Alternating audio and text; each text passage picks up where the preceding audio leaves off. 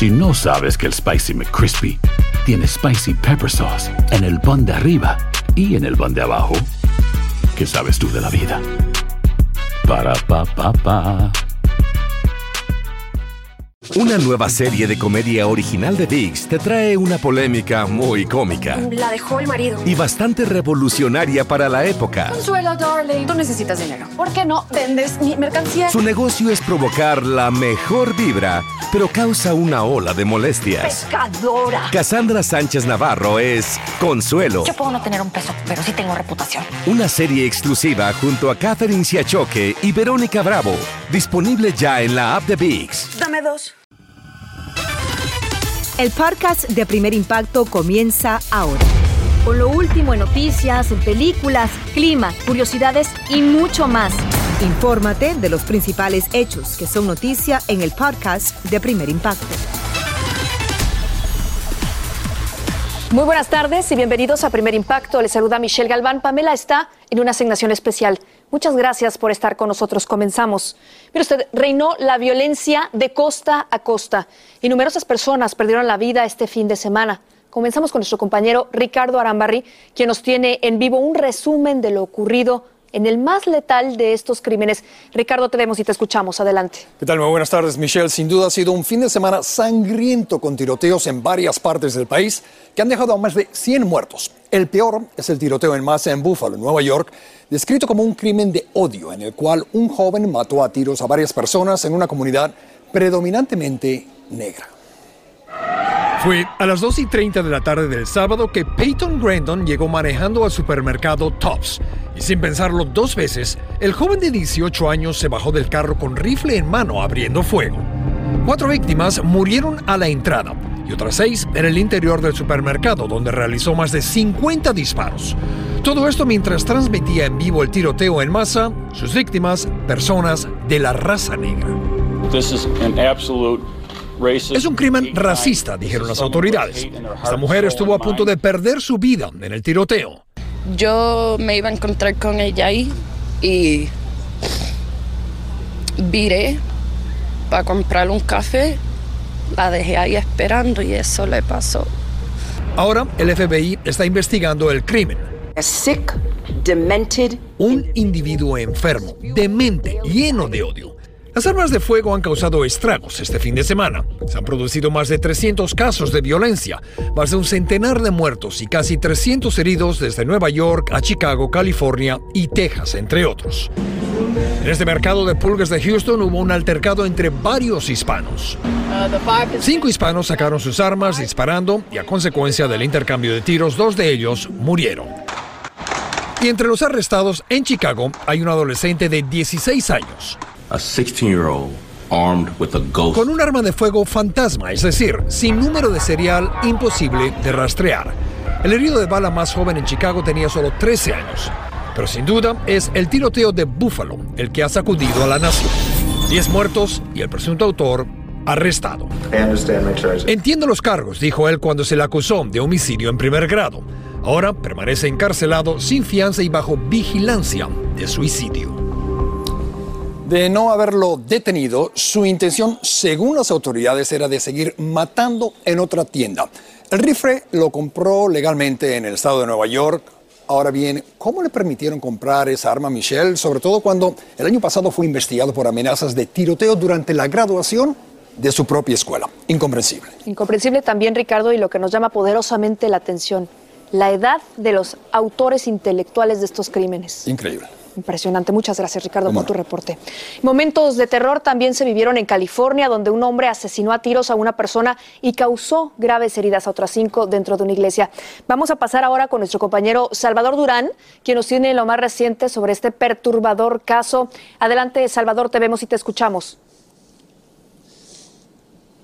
Michelle, aquí las autoridades nos han dado información escalofriante sobre este sospechoso, quien calculó su crimen.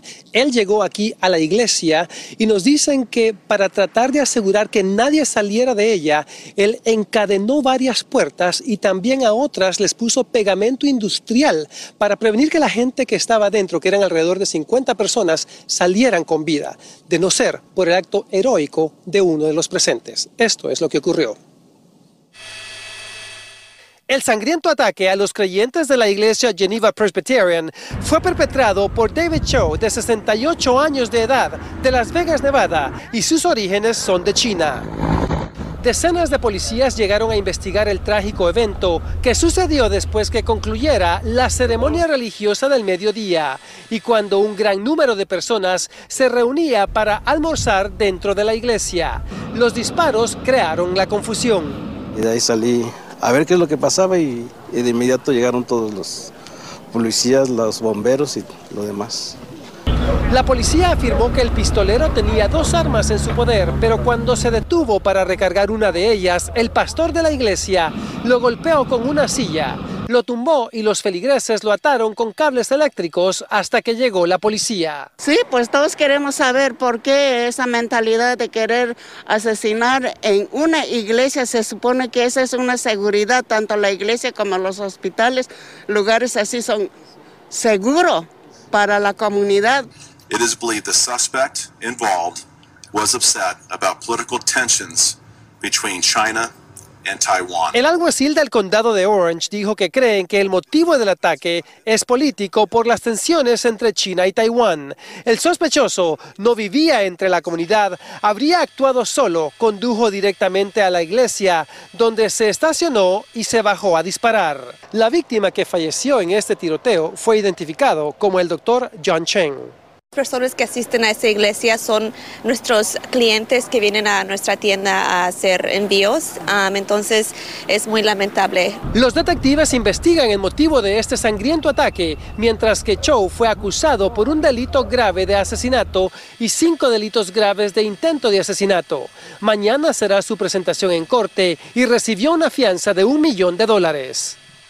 Ella también nos dijo que el doctor Shang tenía 52 años de edad y que de no haber sido por su acto heroico, más personas hubieran fallecido en esta iglesia. En cuanto a las otras víctimas, se están recuperando en diferentes hospitales de la zona y la primera cita en corte para el sospechoso será el día de mañana. Estamos en vivo directamente desde Laguna Woods. Yo soy Salvador Durán. Michelle, regresamos ahora contigo al estudio. Muchísimas gracias por tu reporte en vivo, Salvador. Inconsolable está la familia de una joven embarazada de gemelos en Colombia, a quien su pareja supuestamente le arrancó la vida de un balazo. Los padres de la mujer de 23 años la llevaron de inmediato al hospital, pero los médicos comprobaron que había sufrido muerte cerebral y ni siquiera pudieron salvar a los bebés que llevaba en su vientre. El presunto homicida se dio a la fuga y la madre de la víctima le suplica que se entregue. Escuchemos. Que venga, que dé la cara, que si huella, que dé la cara. ¿Qué fue lo que dijo él? ¿Qué pasó? Que ella misma se dio el tiro. Ella no lo fue, ella no fue, ella no fue, ella no fue, porque estaba contenta con su barriga. Ay, yo le pido a las autoridades que lo cojan, que él dé la cara y que nos explique, porque estamos en una duda que no sabemos. Mi hija estaba anhelada con esos dos bebés que venían en camino. La devastada madre también aseguró entre lágrimas que no cree que su hija se haya disparado como dijo su pareja antes de escapar, pues la joven estaba feliz con su embarazo y contaba los días para la llegada de sus gemelitos. Vamos a cambiar de información y es que sin piedad fue asesinada y quemada una joven madre y todas las evidencias apuntan a su expareja como el responsable del atroz crimen. Como nos cuenta desde México Iván Macías, el sospechoso también habría causado la muerte a uno de sus hijos y a otra persona que acompañaba a la mujer. Son las tumbas de Hetzibe y su pequeño Yeshua, de 5 años de edad, dos de las tres víctimas presuntamente asesinadas por la pareja de la mujer. Pido justicia, eh, que lo encuentren y que, que le den, no sé, que lo metan en un manicomio porque ese señor está loco. La madre de Hetzibe pide que el presunto asesino Abraham N., quien está detenido, sea acusado por la barbarie que cometió al asesinar primero a ella y luego prenderle fuego a su cadáver. Su propio hijo murió intoxicado por el humo del incendio y el joven quien estaba en la casa fue ultimado a puñaladas. Pero esta no era la primera vez que el agresor atacaba a su ex esposa. Me la quiso matar al cerro.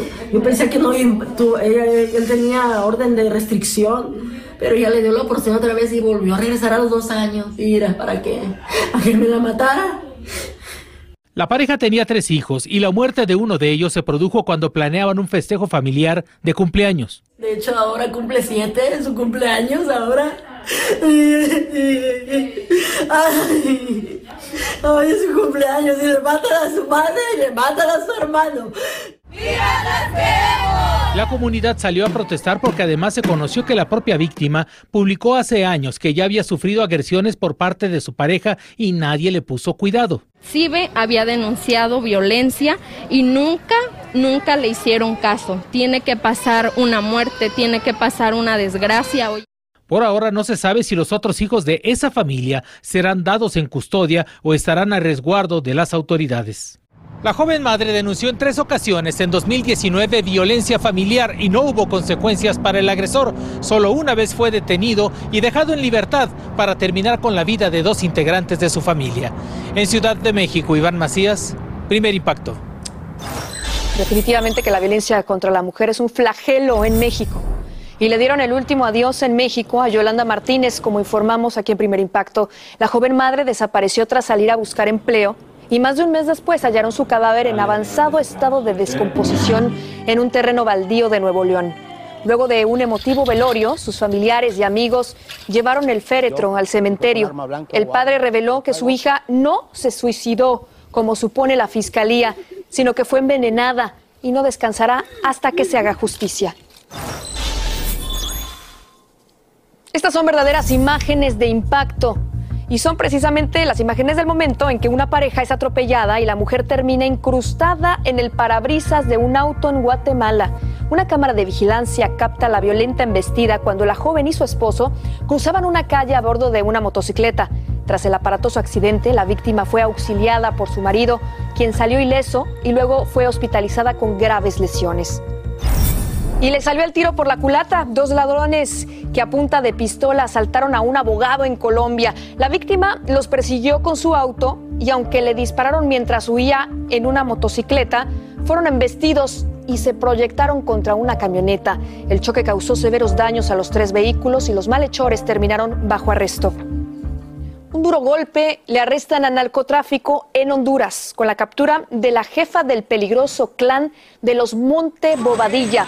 Según las autoridades, Erlinda Bobadilla, conocida como La Cinda, fue arrestada tras un intenso enfrentamiento a tiros con la policía en el que abatieron a uno de sus hijos y atraparon a otros tres miembros de este cartel. Ahora, la matriarca, a quien también se le conoce como la reina de la cocaína en Honduras, podría ser extraditada a Estados Unidos, donde su hijo mayor cumple una condena por tráfico de drogas. Y un fatal accidente de tránsito le impidió llegar a la frontera a más de un centenar de migrantes en México. Los viajeros se encontraban en la parte trasera de un camión que fue detenido tras matar a un motociclista. Luego de una inspección policial del vehículo, hombres, mujeres y niños de varios países quedaron a disposición de las autoridades migratorias y el chofer ya fue detenido. Hay gente a la que le encanta el McCrispy y hay gente que nunca ha probado el McCrispy. Pero todavía no conocemos a nadie que lo haya probado y no le guste. Para pa pa pa.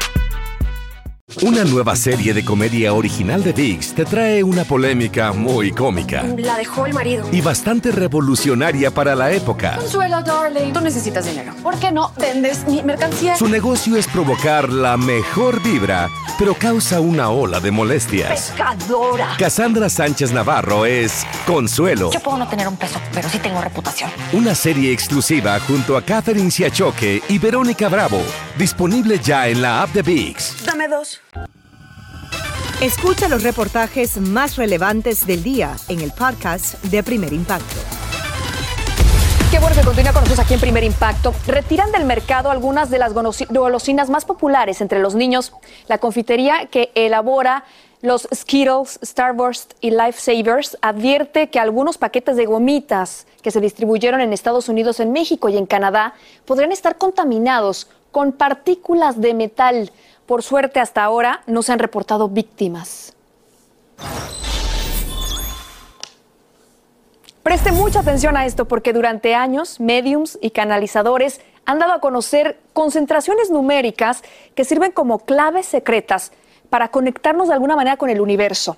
Hoy una experta le revela a Kiki García Montes los códigos sagrados y a quiénes están dirigidos. Su sonido invoca salud plena. 32 194. Dinero, amor. 541. 541. Estamos invocando los códigos sagrados, el lenguaje del universo. ¿Qué son estos números? Los códigos sagrados son oraciones codificadas eh, que van directamente a un ser de luz, a un ángel, a un arcángel, que se encarga específicamente de la situación por la que estamos pidiendo. Es un número telefónico al que tú llamas y literal te responde. El código para la salud es el 32-194 y lo contesta el arcángel Rafael. 32. Todo código se invoca 45 veces y se potencia con la ofrenda de velas que arderán durante la invocación y piedras. Porque no solamente debemos pedir, sino también ofrendar y agradecer. El código se escribe en la vela de abajo hacia arriba. Para Rafael la vela es verde, la piedra es amatista. Queremos dinero, llega a través del código 897. 897. El arcángel Ariel responde al 897. Su vela es amarilla y su piedra el citrino. Para que la prosperidad y la abundancia esté siempre con nosotros. Mientras que el amor en pareja vibra con el código 541. 541. 541. El arcángel Chamuel contesta la llamada de amor, su vela es rosada y su piedra es el cuarzo blanco. Pero si lo que nos acecha es la envidia, repitamos 45 veces el código 615. 615, 615. Va a ir a, a evitar que las personas que sienten esa envidia te hagan daño. El ángel Geudiel batalla la envidia. Su vela es blanca y la piedra es la turmalina negra. Y llegamos al código 2020. El código 2020 es el suero de la verdad. ¿Consigues saber lo que, lo que se te ha ocultado? Lo que se oculta, lo que dicen que no es correcto de ti. Este código 2020 lo contesta el arcángel Raciel. Su vela es morada, su piedra la turmalina blanca y tiene una forma muy específica al recitarse. Activo el código, lo llamo, pero también debo ponerle la intención al nombre de la persona que está cometiendo el error. Para que confiese. Para que corrija, diga la verdad. Joel y Yoli no son novatos, ambos ya usan los códigos. Yoli combina el 11-11 de nuevos comienzos y el 33-33 de agradecimiento. Yo pienso que desde el mismo momento que uno um, tiene una actitud frente a la vida agradecida, pues es como la llave mágica para que se abran las, las puertas de las nuevas oportunidades. Mientras que Joel encontró la respuesta en el 343. El que más uso es el de, el de que las cosas se faciliten, el 343. Es el que me he dado cuenta que realmente hay algo en estos códigos porque solucionó problemas que no pensé que fueran a solucionar tan rápido. Invocando y retando en el lenguaje del universo. Bueno, yo en este momento utilizaría el código 3333 para usted. Agradecimiento profundo. Según esta experta, los códigos se deben recitar 45 veces al día durante tres semanas. Pero en el caso del 615, el código contra la envidia, se recomienda usarlo diario.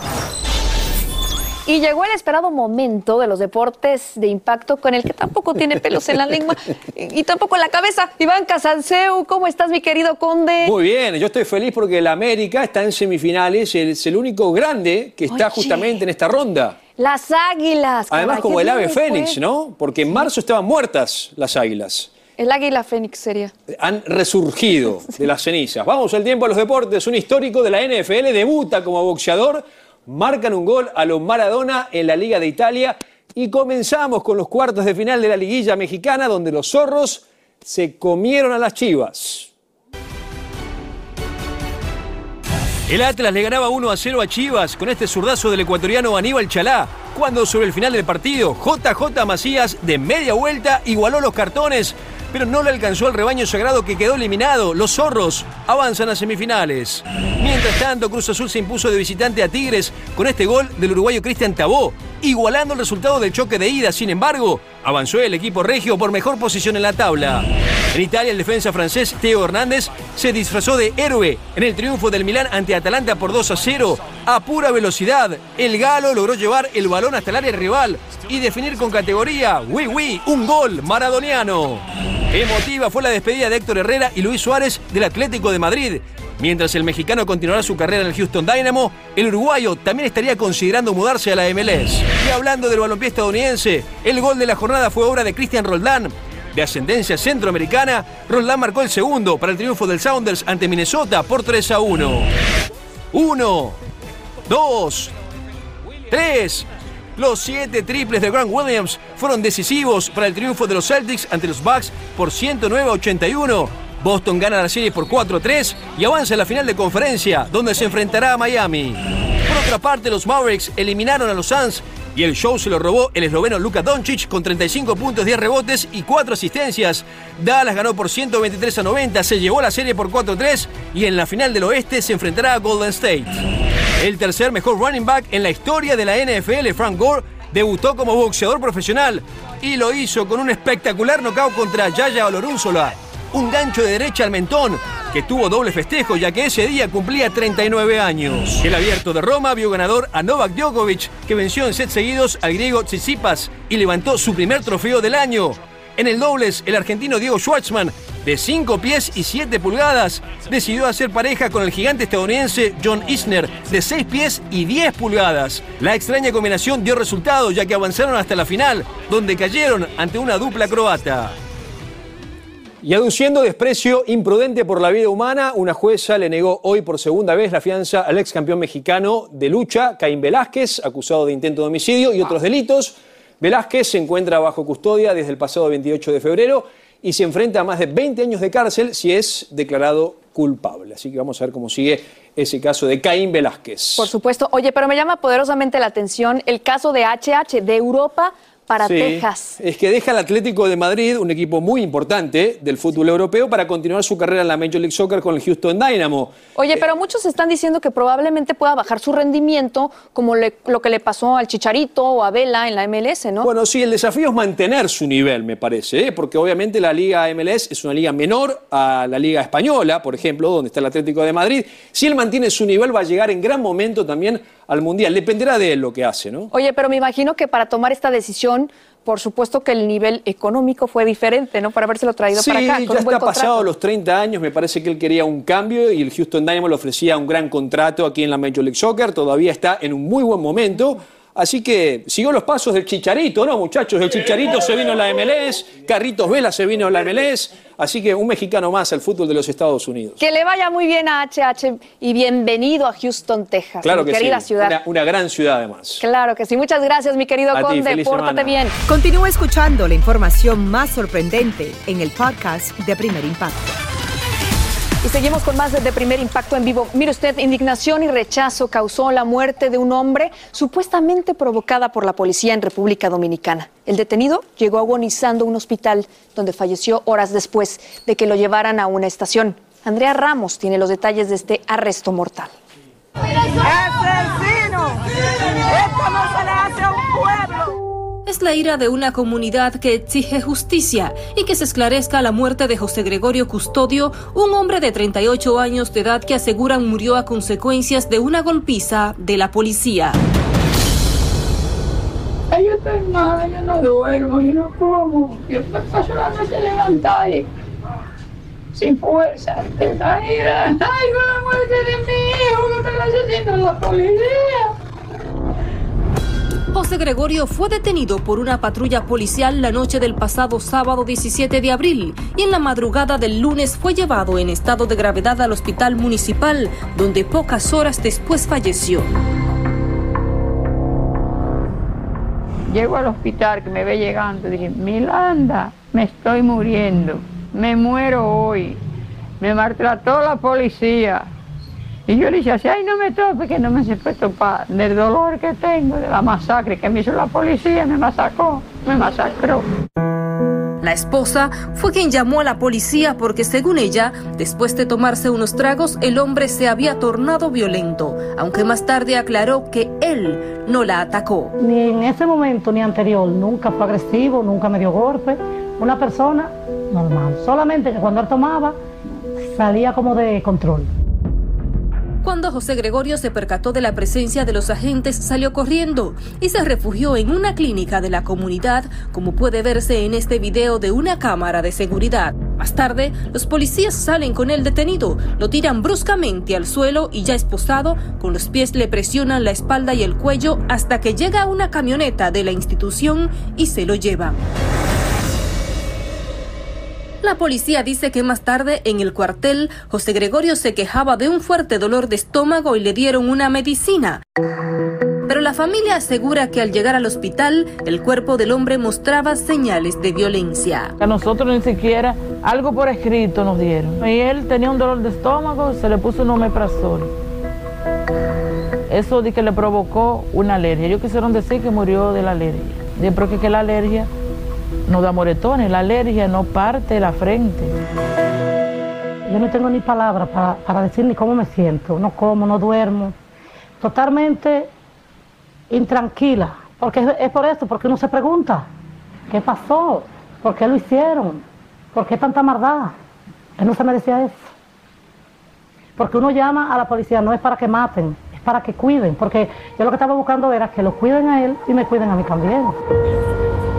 Eso para mí es altamente criminal, eso es irrespetuoso, por no había por qué asesinar a un hombre después que ya estaba sometido a la obediencia. Nosotros condenamos esa acción y llamamos a las autoridades, al jefe de la policía, al presidente de la República, al Ministerio Público, que Ocoa no se va a quedar de brazos cruzados.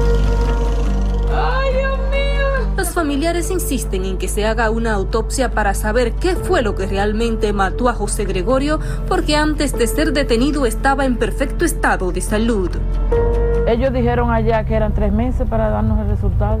Otra cosa que es extraño que eso no dura tanto. Entonces nosotros tenemos hasta temor de que eso venga maquillado porque nosotros sabemos todo lo que sucede en este país. Los agentes de la policía que estaban de turno la noche del arresto de José Gregorio fueron suspendidos y están bajo investigación, incluyendo el coronel a cargo de la dotación. Tenía familia, el último que mataron. Y se lo vamos, se lo vamos a demostrar.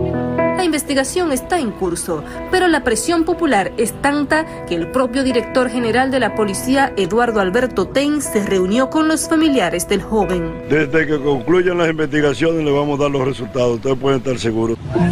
Miren hoy dónde lo llevamos. Mientras tanto, nada ha podido aplacar la indignación de la familia y la comunidad, que insisten en que se investigue a fondo la muerte de José Gregorio y se castigue a los culpables. Los vecinos de San José de Ocoa denunciaron que esta no es la primera vez que miembros de la policía se ven involucrados en casos muy similares y advierten que seguirán luchando porque caiga todo el peso de la ley sobre estos responsables. Y para nuestro final de impacto, acapara titulares el histórico logro de un equipo de científicos de la Universidad de la Florida. Por primera vez en el mundo cultivaron plantas en tierra de la luna, así como usted lo escucha. Los investigadores utilizaron muestras recogidas durante diferentes misiones espaciales y además de probar que el suelo lunar no alberga patógenos que pongan en peligro la vida en la Tierra, demostraron que es posible cultivar plantas que suministren oxígeno y alimentos en la Luna. Y así nos despedimos esta tarde con esta noticia de impacto. Mantenga la sintonía con su estación local y recuerde que nosotros lo esperamos con todo nuestro equipo mañana con más noticias de primer impacto. Muchísimas gracias por su confianza y su cariño. Quédese muy bien informado. Así termina el episodio de hoy del podcast de Primer Impacto. Encuentra episodios nuevos de lunes a viernes, primero en la aplicación de Euforia y en todas las plataformas de podcast. Como siempre, gracias por escucharnos.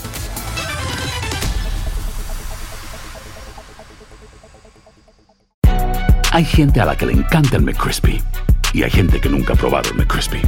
Pero todavía no conocemos a nadie que lo haya probado y no le guste. Para pa pa pa. Esto solo es el principio. Porque lo mejor, Esto no se va a quedar. Lo más impactante, ¿Por qué? Soy tu madre. Esta mujer me robó. Por favor, abre tus ojos. Está por venir en ¿Entendiste? Tu vida es mi vida. De lunes a viernes a las 8 por Univisión. Y eso sí que amerita un brindis, ¿no crees?